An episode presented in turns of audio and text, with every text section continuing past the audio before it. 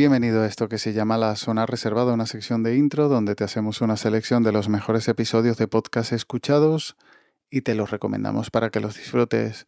Esta semana se me está haciendo bola y aunque hoy aún encima es festivo, toca currar, así que mm, tengo bajo mínimo todo, incluso las escuchas de episodios, pero, mm, pero aquí estamos y sí que he escuchado un par de episodios que, seguro te pueden interesar y así los recomiendo.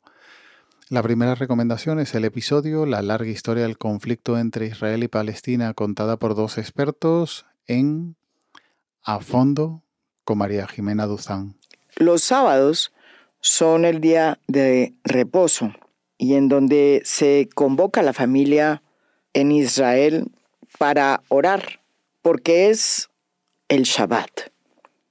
Sin embargo, este Shabbat se convirtió en un día que todos los israelíes van a recordar de aquí en adelante, porque este día fue escogido por Hamas, esta organización militar que propugna por un Estado palestino islamista para realizar un ataque contra el Estado de Israel sin precedentes en la historia de este conflicto.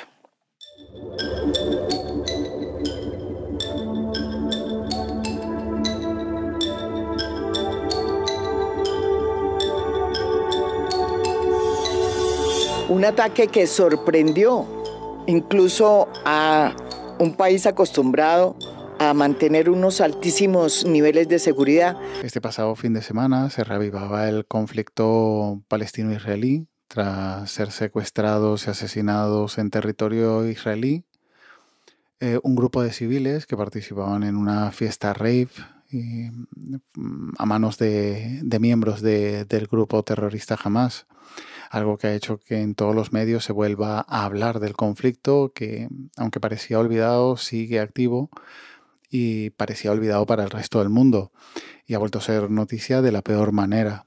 Este audio disponible en Spotify y en YouTube. Mm, me lo ofreció en algún momento mm, la red X y a pesar de que no escucho mm, episodios en ninguna, ninguna de estas dos plataformas, le di una oportunidad más por un interés en el tema que en el podcast o las plataformas en sí. Un audio donde exponen las claves para entender un poco el conflicto de una manera incluso muy aséptica. Este plan proponía distribuir el territorio dando aproximadamente la mitad a cada parte, a pesar de que los judíos representaban un tercio de la población y tenían solo un 7% de las tierras.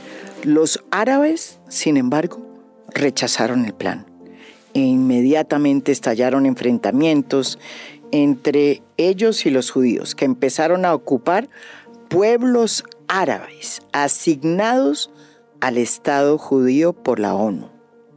Finalmente, Israel se declaró Estado independiente el 14 de mayo de 1948 y al día siguiente fue atacada por una coalición de países árabes en lo que sería la primera de las guerras árabe-israelíes. La segunda recomendación es el episodio La importancia de la salud mental en el deporte con Gervasio de Fer en olympics.com podcast en español. El podcast de Olympics en español.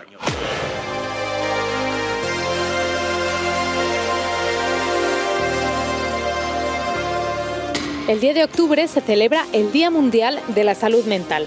Para hablar de ello y de la importancia que tiene en el deporte, va a estar con nosotros el ex gimnasta Gervasio de Fer.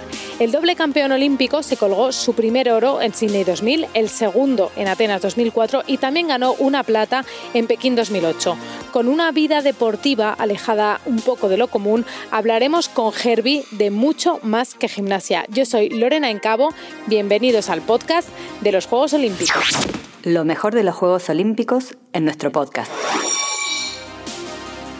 estoy segura de que se va a dejar la piel para conseguir una nueva medalla de oro. Él es el último en esta final. Allá va Herbie. Si tienes unos cuantos años recordarás los éxitos eh, olímpicos de Gervasio de Fer. Incluso si sigues estos reportajes un poco amarillistas que tiene el periódico Marca, pues también habrás sabido de sus tropiezos. Pero años después y una vez eh, redimido, por decirlo así, ha rehecho su vida.